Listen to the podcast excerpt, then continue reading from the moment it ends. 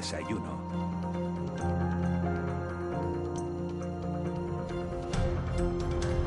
8 y 11 minutos de la mañana de este miércoles 9 de diciembre, tiempo ya para nuestro desayuno de hoy. Queríamos entrevistar a, nuestro invitado hace tiempo y aunque tiene una agenda complicada, hoy por fin hemos conseguido que, que esté con nosotros. Pedro Manuel Martín Domínguez es el actual presidente del Cabildo Insular de Tenerife y uno de, de, los pesos pesados, de los hombres fuertes del Partido Socialista Canario. Fue alcalde del municipio tinerfeño de Guiadisora entre 1995 y 2019, convirtiéndose con 29 años en el alcalde más joven de todas Canarias por su, por su partido. 23 años ha estado de manera interrumpida, siempre con mayoría absoluta, hasta que se decidió a dar el salto a la, política insular. Pedro Martín estudió psicología en Barcelona y, como decimos, el 24 de julio de 2019 se convertía en presidente del Cabildo de Tenerife, sucediendo a, Carlos Alonso, gracias a un pacto entre el PSOE Ciudadanos y Si Podemos. Señor Martín, muy buenos días, muchas gracias por atendernos. Muy buenos días, encantado de estar con ustedes. Nuestra intención era que estuviera hoy en estos estudios, pero las medidas de seguridad por, eh, por el COVID que se han implantado en Tenerife nos obligan a, hacer esta entrevista desde la distancia, no tanta, pero desde la distancia. Le pregunto, ¿qué está pasando en la isla para que, para que Tenerife acumule más casos de contagio que el resto del archipiélago en su conjunto? Desde luego esa es la pregunta que nos hacemos reiteradamente, porque es que no creemos que en Tenerife seamos diferentes al resto. Pero está ocurriendo que de manera reiterada somos el farolillo rojo. Yo creo que eh, esta situación, eh, venimos diciendo que no puede continuar así. Si los números siguen estando como están, eh, vamos a solicitar al Gobierno de Canarias todavía medidas más duras porque no es de recibo esta situación. Estamos comprobando que se siguen produciendo aglomeraciones, lo hemos visto este fin de semana, cómo se sigue, eh, se siguen haciendo fiestas familiares de numerosas personas o fiestas que no son familiares sino de grupos de jóvenes, no se están eh, cuidando debidamente las, medidas de protección y probablemente, yo también lo he pedido, creo que también ha fallado el que pongamos más sanciones. En Gran Canaria funcionó, funcionaron las sanciones, fueron un número bastante elevado y eso creo que ayudó a desincentivar el que muchos tomaran las decisiones de reunirse con grupos eh, muy numerosos. Y, también hay otra diferencia, y es que eh, mientras que en Gran Canaria, por ejemplo, el mayor número de casos se concentraba en un par de puntos en la capital, en Tenerife eh, la dispersión es muy grande. No podemos hablar de un lugar, de un foco concreto, sino de muchos pequeños distribuidos por toda la isla, y eso también nos está haciendo más difícil el controlar la pandemia. Ah, habla usted de, endurecer las sanciones. ¿Quién tiene la culpa de lo que hemos visto, señor Martín, este, este fin de semana en los grandes centros comerciales? Eh, me refiero, hay, eh, prácticamente ha ocurrido en todos los centros comerciales. Eh, ¿La gente que, que, va a comprar o los responsables de los establecimientos que, bueno, que en una situación de crisis como la que estamos, pues necesitan vender todo lo posible y no han sabido, no han querido o no han podido controlar los aforos? Bueno, no le podemos echar la culpa, yo creo que al responsable de una tienda. Eh, al final, el responsable somos todos, las administraciones públicas con nuestros aciertos y también con errores que hemos cometido.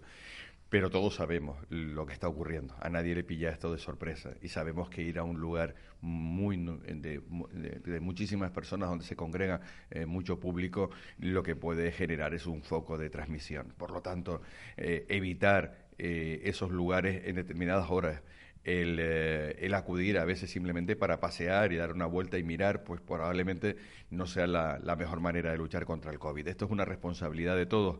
Buscar la culpa en unos o en otros no tiene demasiado sentido. Sabemos que o nos ponemos de una manera rigurosa a controlar y a hacer valer las medidas de seguridad o esto se nos va de las manos como se nos está yendo y, y nos puede obligar a que al final las navidades que teníamos pensados que bueno iban a ser complicadas pero que iban a ser de otra manera, al final se conviertan en una situación en la que podamos plantear incluso confinamientos. Claro, eso es lo que le iba a preguntar, porque eh, el presidente del comité científico que asesora al gobierno, Luis Serra, decía ayer que si no cambiaba la tendencia en los próximos días, no se descartaba el confinamiento parcial o total de la isla de, de Tenerife durante las Navidades. Y usted mismo ha hecho referencia que ustedes mismos pedirían endurecer las medidas si no cambia esa tendencia. Y eso ya no significa el, cenar en grupos de seis o de diez, sino, sino, sino ese confinamiento como el que tuvimos en el mes de marzo. Cierto, y es que ya no nos quedan muchas más alternativas. Se ha ido estableciendo un proceso gradual de endurecimiento de medidas, de mayores controles, pero hemos visto que no funciona. Y no funcionan porque nos seguimos saltando las normas. Por lo tanto, a partir de ahora, ¿qué es lo que nos queda? Pues probablemente algún tipo de confinamiento, ya sea parcial o total pero no hay muchos más eh, márgenes de, maniobra. No es de recibo. De verdad que lo que está pasando en Tenerife, eh, sea que una y otra vez el 80% de los casos se den en esta isla, y lo que es peor, y lo que es peor, que cuando vemos las cifras eh, de fallecimientos son todas en esta isla. Y eso es el mejor síntoma de que no estamos haciendo bien las cosas. ¿Sintió algo especial ayer, eh, presidente, cuando vio a, Margaret Keenan eh, ponerse la, primera vacuna de la historia contra el COVID? Bueno, la verdad es que la verdad es que estaba tan preocupado con el asunto que tenemos en Santa Rita que pensaba, bueno, bueno, cuando cuando eh, cuando llegara esa situación de empezar a ver la luz aquí, ahora lo que tenemos es que solucionar los problemas que tenemos, especialmente en esta residencia, la más numerosa, de toda la isla, la que más usuarios tiene y en la que los 182 casos, pues la verdad me, me preocupaban, bueno, me vienen preocupando desde la pasada semana cuando empezamos a comprobar que, había casos positivos y ahora ya el, saber que tenemos un número tan elevado de casos es el que me, me, tiene muy, muy preocupado y ver que, que, bueno, que una persona mayor se vacuna y que las cosas van a mejor, pues muy bien, Ahora lo que quiero es, por encima de todo, más allá que eso, es que las personas que han contraído la enfermedad eh, mejoren pronto y, que no tengamos eh, y que no tengamos eso espero en personas tan vulnerables como las que se hospedan en el hogar Santa Rita pues que no tengamos eh, que lamentar ninguna desgracia personal. Estábamos hablando esta mañana precisamente con la con la gerente del hospital universitario Nuestra Señora de la Candelaria con Natacha Sujanani con la doctora Sujanani eh, sobre este asunto sobre las medidas sanitarias que se van a adoptar desde el cabildo. Qué se puede hacer nosotros hemos estado colaborando con todas las residencias de mayores, eh, incluso con Santa Rita, aunque no sea una residencia nuestra del Cabildo, eh, desde el primer momento, tanto suministrándoles material, apoyo logístico en todo aquello que necesitaban. Por nuestra parte, van a seguir contando con todo el material que puedan requerir, eh, con el apoyo del Instituto de Atención Sociosanitaria y, desde luego, eh, la coordinación con el Gobierno de Canarias para evitar que esto eh, continúe o aumente aún más. A partir de aquí creo que sería bueno analizar los protocolos que se han tomado. En la residencia vamos a pedir una valoración de lo que pasó, de cómo se pudo producir, porque el asunto es serio y, no quiero que se tome como una, bueno, como una cuestión de mala suerte, porque probablemente se podían haber tomado a lo mejor medidas más rigurosas. Habrá que estudiarlo, habrá que analizarlo una vez que pase esta situación para que nos sirva como modelo de lo que hay que hacer y lo que no hay que hacer. Estamos hablando con Pedro Martín, que es el presidente del Cabildo de Tenerife. Enseguida le voy a dar la, palabra a mis compañeros Juan Manuel Betancourt y Ángeles Arencillas para que hagan sus preguntas, pero sí quería preguntarle, presidente, en qué medida mm, le ha limitado la pandemia los planes que tenía usted en la cabeza cuando accedió a la presidencia del Cabildo de Tenerife. ¿Cuáles eran eh, los grandes retos, nos están oyendo en toda Canarias, que tenía usted en la cabeza para la isla de Tenerife? Bueno, eh, este año y poco eh, que llevamos gobernando ha sido un año muy complicado. Ha sido el de la pandemia que lo ha trastocado todo, nos hizo desmontar y desarmar eh, todo el presupuesto del año 20. Era mi primer presupuesto y a los dos meses, bueno, casi sin haberlo puesto en marcha, ya teníamos que desmontarlo. Pero ha sido un año difícil porque hemos tenido dos ceros energéticos en Tenerife, porque hemos tenido que luchar contra la plaga de las termitas, que parecía que era una cosa olvidada, pero que se recrudeció durante la pandemia pues eh, contra la crisis de Thomas Cook. En fin, han sido muchos problemas uno tras de otro, pero, pero hay que asumirlos. Los retos siguen siendo el de solventar los problemas de carreteras. Algunos ya van eh, muy buen camino. Es la movilidad en general en, Tenerife. Y luego hay otra cosa muy importante y es poner en marcha un, un plan para mejorar precisamente la atención a los mayores con, con nuevos eh, centros, de, nuevas residencias y una mayor atención a este colectivo bastante olvidado durante muchos años. Eh, buenos días, eh, señor Martín. La doctora Sujanani esta mañana se ha mostrado partidaria de eh, recrudecer las medidas en lo que respecta a las residencias de personas mayores con la vista puesta en la Navidad, ¿no? ¿Hasta dónde habría que llegar? Hasta, pues no sé, prohibir la visita, las reuniones con las personas mayores ¿Hasta dónde cree usted que se debería llegar a la vista de lo que, lo que, ha sucedido y lo que está sucediendo? En el caso de las residencias, yo no sé si hay que endurecer más, que creo que a lo mejor no, sino cuidar bien los protocolos que ya tenemos. Eh, mm, tenemos eh, casos de éxito, es decir, las residencias de las que no sabemos nada son las residencias en las que las cosas pues se están haciendo muy bien. Una mayor, mm, un mayor endurecimiento, si no hay más remedio habrá que hacerlo, pero creo que, que también es salud la posibilidad de que un familiar vaya a ver a una persona mayor. Las personas mayores cuando pasan demasiado tiempo en, soledad, sin, tener el contacto con, los allegados, pues también acaban sufriendo esa situación y acaba pudiendo afectar también a, salud, a su salud. Por lo tanto, yo creo que lo que hay que hacer es que mantener los actuales protocolos. Si se hacen bien, no tiene por qué ocurrir nada. Las visitas son muy controladas eh, y eso puedo dar fe por las residencias que dependen del Cabildo Insular. Eh, y no me gustaría que se pudiera restringir por completo las entradas. Si no hubiese más remedio, pues probablemente habrá habría que hacerlo. Pero me gustaría que fuera siempre la última opción, porque desde luego, eh, repito, la, visita de un familiar también es un elemento de salud, de salud mm, mental. Y hemos notado, de verdad, el, durante el tiempo mm, del confinamiento, especialmente tanto en personas mayores como en personas con discapacidad, que les ha afectado mucho eh, y su vida emocional y personal se ha deteriorado durante el tiempo que estuvieron con una reclusión mm, muy intensa. Por lo tanto, es un elemento que, si es posible, deberíamos eh, limitar. Presidente, buenos días. Eh, mientras nos enfrentamos en la isla de Tenerife a, esta circunstancia especialmente adversa respecto a, la pandemia de COVID, estamos al mismo tiempo intentando pues resetear la economía y en particular pues la economía turística. ¿Qué información nueva nos puede aportar sobre la posible, probable autorización de los test de antígenos como requisito de, digamos, de casi de marca, ¿no? De, Canarias en su conjunto eh, ante los mercados emisores? Que por cierto tienen una situación de COVID peor que la nuestra, también hay que, hay que decirla, que en ese sentido pues no, no, no estamos tan mal. ¿Qué, qué, información nos puede aportar? Porque se ha hablado un poco de una resolución inminente, pero que no termina de llegar. Es cierto, yo espero tener hoy una conversación con el presidente del Gobierno de Canarias para volver una vez más a tratar el asunto. Creo que estamos todos de acuerdo en que los test de antígenos son la alternativa, porque ya estamos comprobando no solo el precio que tienen en los países de origen, alrededor de 150 libras en el Reino Unido o 200 euros en los países nórdicos, pero es que además en el Reino Unido en este momento ya, ya estamos comprobando que pedir cita para hacerse el PCR y poder viajar, pues te dan, te dan cita para después de las Navidades.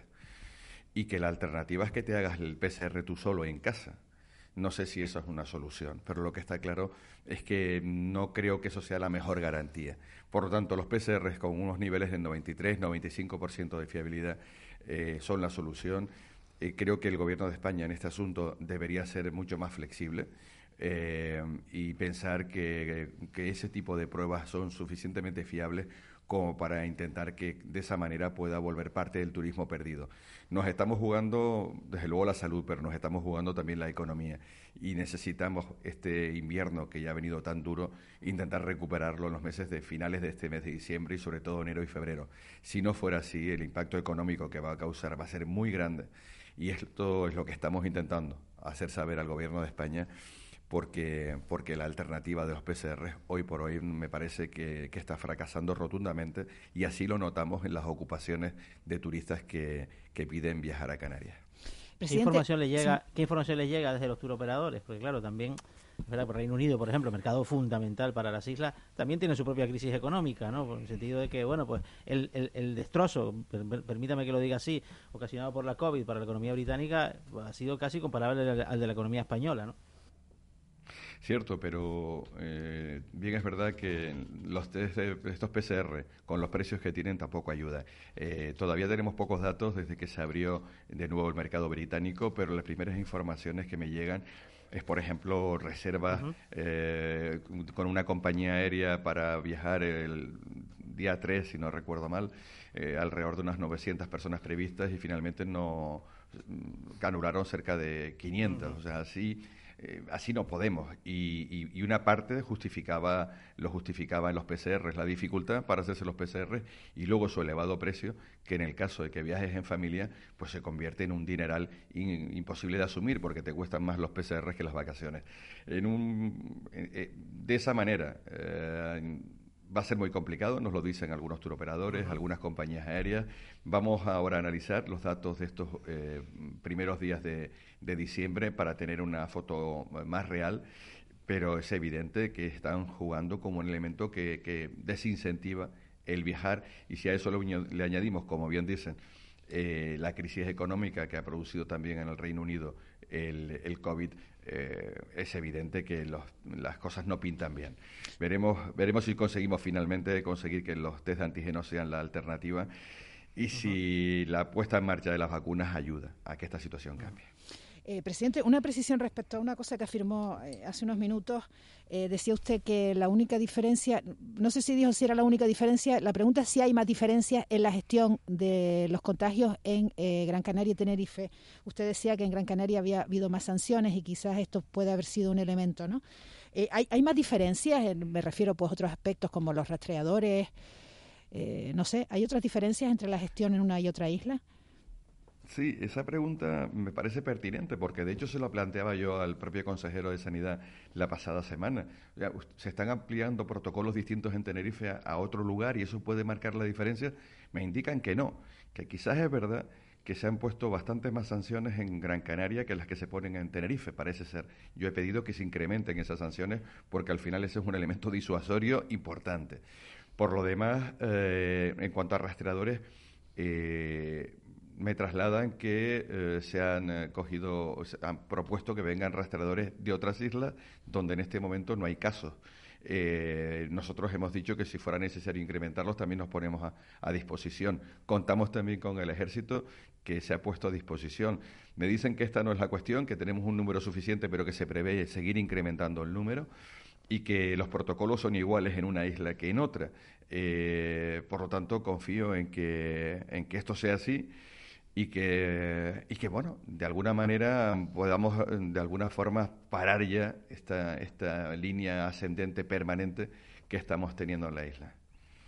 Uno de los problemas a, a los que se refería señor Martín al principio decía, bueno, hemos tenido dos ceros energéticos, hemos tenido termitas en Tacoronte, hemos tenido la crisis de Thomas Cook y hay, un, y hay que resolver el problema de, la movilidad en Tenerife. Hay miles de personas que todos los días se siguen encontrando en la TF5 una cola enorme para poder acceder a la, capital tinerfeña.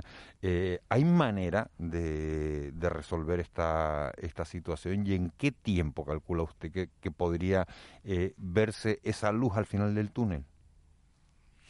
Eh, sí, hay soluciones. El problema es que nos hemos encontrado que en el Cabildo de Tenerife proyectos de carreteras eh, pocos e incompletos. Y lo que se había era un proyecto de tren al sur, más de 20 millones, 20, 21 millones de euros invertidos en proyectos de tren, cuando los problemas eran de carreteras y de movilidad en su conjunto. Nosotros estamos ahora, por parte del Cabildo, intentando intervenir en dos actuaciones que veremos el próximo año, que son la Rotonda del Padre Ancheta, eh, un tercer carril a la altura del aeropuerto de Los Rodeos. Esto va a desahogar ese fonil, ese embudo que tenemos en la TF5. Estamos apoyando decididamente al Gobierno de Canarias en un proyecto que tenían el Cabildo aprobado ah, desde hace muchos años en el PIOT y que no había puesto en marcha, que es una derivación desde Guamasa por detrás del aeropuerto de Los Rodeos y que llega eh, por debajo de la laguna y eso nos ayudaría también a desahogar muchísimo el tráfico en la TF5, se avanza en las obras del cierre del anillo insular. Esa y otras actuaciones yo creo que van a hacer que sea una cuestión de, eh, de, dos o tres años el que veamos por fin soluciones. Digo dos o tres años porque ya están en marcha proyectos, ya están en marcha obras, veremos otras obras el próximo año, pero aún así, tanto el proceso de ejecución eh, como la puesta en marcha, desgraciadamente, llevarán tiempo y si esto se hubiera hecho hace ocho o diez años, pues otro gallo cantaría. Pero se ha dejado dormir el sueño de los justos, eh, no se ha invertido el dinero, a pesar de que se tenía para hacer obras de carreteras. Y, los últimos cuatro años, por ejemplo, fueron cuatro años en los que no vimos ni, una, ni un metro de carretera nueva en la isla y eso lo estamos pagando ahora. Eh, señor presidente, otro, otro de los problemas que, que tenemos en estos en estos tiempos otro de, las, de los asuntos por resolver es, el, es la inmigración desde África en pateras y cayucos. Eh, se han quejado en Granada ayer o ayer se han quejado en Granada porque eh, eh, se han encontrado que han llevado a ciento, un centenar aproximadamente de eh, migrantes llegados desde Canarias, que no los han avisado, que los han soltado allí. ¿Qué información tiene usted de esto? Bueno, con respecto a este caso en particular no tengo información, eh, porque esto no depende lógicamente de, nosotros. Lo que sí es cierto es que desde el inicio de, esta nueva ola de migrantes eh, se han hecho derivaciones a la península. Cuando se quejaban diciendo eh, algunos partidos que, que, bueno que aquí nos quedábamos con todos los migrantes, que no teníamos sitio, bueno, se han estado trasladando migrantes a la península, pero esto hay que verlo con absoluta normalidad. Lo que tendría que estarse haciendo es también trasladándolos hacia Europa. Si Europa estuviese funcionando como en la crisis del 2006-2007. Desgraciadamente la Europa de hoy es una Europa que no está resolviendo problemas, sino que a menudo los crea. Y desgraciadamente lo que ha planteado son mayores restricciones, más dificultades, mayor endurecimiento, pero vemos que no funciona. Por lo tanto, en primer lugar, las derivaciones a las penínsulas parecen lo más razonable y es lo que venimos pidiendo muchos desde hace ya tiempo. No sé si esta derivación de este fin de semana que ha salido en los medios se habrá hecho mejor o peor, pero lo que es evidente es que tiene que ser una de las alternativas. Y junto con esa, la colaboración con los países eh, africanos, que no va a ser fácil, porque estamos en una situación muy distinta, como digo, a la de la anterior crisis. En este momento, muchas de las alternativas para repatriar migrantes están cerradas, porque sus países de origen no los recojan. Es el caso, por ejemplo, de Marruecos el COVID ha acentuado una crisis económica permanente en toda la África subsahariana que ahora se ha agudizado. Si a eso añadimos además que muchos de los eh, eh, pueblos ribereños de, de, Senegal, de toda la costa africana, que antes dependían de la pesca, ahora están esquilmados sus bancos precisamente por una pesca extensiva de barcos chinos, de barcos europeos, que agudiza todavía más las dificultades para salir adelante. Todo esto es un cóctel muy complicado que lo que obliga a muchos a tener que buscarse la vida en cayucos. La alternativa, como digo, invertir en los países africanos, conseguir acuerdos de nuevo de repatriación que empiecen a funcionar ya y desde luego trasladar a la península como alternativa porque en Canarias no tenemos capacidad para poder dar la atención necesaria. ¿Pero las derivaciones se están produciendo de manera regular? Yo creo que si uno em, ve los datos desde el principio de la migración, eh, del nuevo, de la nueva ola que hemos tenido hasta hoy, es evidente que esto ha tenido que irse produciendo de manera más o menos regular pero es que además lo entiendo como absolutamente necesario. No tenemos capacidad en Canarias para poder dar un trato adecuado a estas personas en el número en que han venido llegando.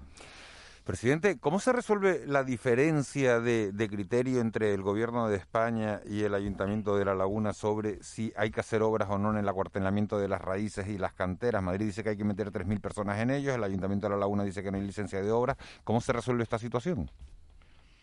Pues yo creo que planificando más y planificando mejor, porque este asunto no es nuevo. Eh, esta solución es una solución de compromiso, pero no hay que hacer buscar soluciones de compromiso para un fenómeno que ya conocemos desde hace años y que va a continuar. Por lo tanto, en este caso yo creo que hay que llegar a un acuerdo con el Ayuntamiento de La Laguna, porque el Ayuntamiento no se, no se opone a la llegada de inmigrantes o a poder colaborar con su eh, alojamiento. Lo que está planteando es que no sea en estas instalaciones. Por lo tanto, lo que habría que hacer es sentarse y buscar una alternativa. El Ayuntamiento de La Laguna está en la línea de ofrecer propuestas y yo creo que ese es el camino. Ir buscando soluciones mm, de acuerdo con los municipios para evitar pues enfrentamientos de este tipo que no conducen a nada. Claro, que, la, que las, presidente, que las, propuestas del, del, Ayuntamiento de La Laguna, que ha planteado algunas por carta, ¿no? nunca alcanzarían la cantidad de, inmigrantes que de capacidad máxima de los cuarteles. Las 3.000 personas que se quieren meter. 3.300, 1.800 en las canteras, 1.500 en, en las raíces. Que exactamente no es las raíces, para explicarlo. Digamos que son los llanos del Ortigal, eh, por encima de, de la pista del aeropuerto, porque cuando decimos las raíces pensamos siempre en el monte de las raíces, que no está en la laguna, está en el Rosario. No, es cierto pero eh, creo que tampoco este es un asunto que deba competir, hacerle, mm. perdón, ser competencia exclusiva del Ayuntamiento de La Laguna. Creo que La Laguna puede ofrecer alternativas y deberíamos buscar otras alternativas en, en, la isla. Yo creo que ese es el camino, no se trata de concentrar en un punto u otro. Eh, seguro que hay eh, alternativas, incluso en mm. algunos casos, en instalaciones militares que no son las únicas, las que están en La Laguna, hay otras y por lo tanto creo que opciones hay. Lo que hay que buscar es, yo creo que una mayor eh, flexibilidad y mayor diálogo, porque esto viene de un momento en el que durante mucho tiempo el ejército o el ministerio eh, se negaba a, utilizar instalaciones del ejército. Yo creo que son una alternativa, pero desde luego creo que tiene que ser el resultado de ponernos a buscar soluciones que somos capaces de encontrarlas en la isla de Tenerife, sin duda alguna. Antes usted, el presidente, habló de, infraestructuras, ¿no? básicamente de, de, carreteras, y le quiero preguntar también por un proyecto que está un poco con, dudas, primero en el expediente y dudas políticas también, si me permite que se lo diga, ¿no? que es el puerto de Fonsalía. ¿Qué va a pasar con él? Está en Guía Isora, el municipio eh, del que usted fue alcalde durante años. Eh, ¿Qué posición defiende el grupo de gobierno del Cabildo al respecto? Lo tengo clarísimo. Es que el puerto de Fonsalía, eh, yo cuando empecé de alcalde hace 25 años, fue el primer proyecto que me presentaron eh, 25 años hablando de la necesidad de hacer ese puerto y desgraciadamente todavía seguimos hablando de él. Creo que es un puerto que viene a resolver muchos de los problemas del actual emplazamiento, que es el de los cristianos. Eh, va a reducir los consumos de combustible porque reduce, eh, reduce los tránsitos entre Tenerife, La Palma, La Gomera y El Hierro. Creo que es una solución que nos permite racionalizar tanto el uso de un puerto como todo lo que está a su alrededor, evitar las concentraciones urbanas que están generando el problema de los cristianos, un verdadero follón entrar y salir a los cristianos y genera trastornos permanentes de tráfico, eso se puede evitar en el nuevo emplazamiento. Eh, supone un ahorro económico importantísimo. Ya en el año 95 suponía eh, alrededor de mil millones de pesetas de aquel entonces el hacerlo en Fonsalía en lugar de continuar en los cristianos y, supondrían también una alternativa económica importante para toda la provincia. Por lo tanto, nosotros seguimos defendiendo esa, esa alternativa. Desgraciadamente, nunca se tomó demasiado en serio. El gobierno era primero un puerto del Estado, que se decidió por parte del gobierno de Canarias que fuera del gobierno de Canarias y que fuera el gobierno de Canarias el que lo hiciera, y eso nos ha llevado pues a un parón de tantísimos años. Yo lo que espero es que al final impere la cordura y ese proyecto por fin salga adelante en beneficio no solo de la provincia, sino de toda Canarias en esta legislatura? Esta legislatura lo veo complicado porque estamos hablando de una inversión de más de 200 millones de euros eh, y por el momento no hay partida económica alguna. Yo ya me daría por satisfecho que cuanto antes se, se solventaran los problemas que tenemos con, con Costa que lleva mucho tiempo eh, paralizando el proyecto, con algunos argumentos que a mí me parecen cuanto menos bastante peregrinos y, que no tienen demasiado sentido. Espero que se puedan resolver aquellas cuestiones que sí de verdad sean de enjundia, los elementos medioambientales que haya que las medidas medioambientales que haya que tomar creo que se pueden tomar y resolver el problema y avanzar por fin, porque no puede ser que cada infraestructura, al menos en Tenerife, sea una cuestión de décadas para verla eh, funcionando. Don Pedro Martín, presidente del Cabildo de Tenerife, nos hemos pasado un poquito del tiempo que teníamos previsto, pero era eh, interesante todo lo que estaba contando. Una última cuestión, un deseo para 2021, estamos en Navidad, eh, un deseo para 2021. Bueno, pues que esta crisis tan dura no haya producido tanta devastación que nos cueste mucho volver otra vez a, tomar, a retomar el vuelo. Confío que el próximo año nos permita empezar a activar la economía, eh, volver a ver aeropuertos a los que llegan turistas, eh, se vuelva a activar el empleo y empecemos a, discutir por, por carreteras, a discutir por inversiones y no hablar permanentemente del COVID. Eso sería la mejor noticia. Pedro Martín, presidente del Cabildo Insular de Tenerife. Muchísimas gracias por haber estado en los micrófonos de la noche al día, por haber estado aquí en Canarias Radio. Un placer. Muchísimas gracias a ustedes, un saludo. Un abrazo muy grande. 8 y 40 minutos de la mañana, 9 menos 20, unos consejos publicitarios y nos metemos de lleno, un tiempo de mentidero, un tiempo de tertulia.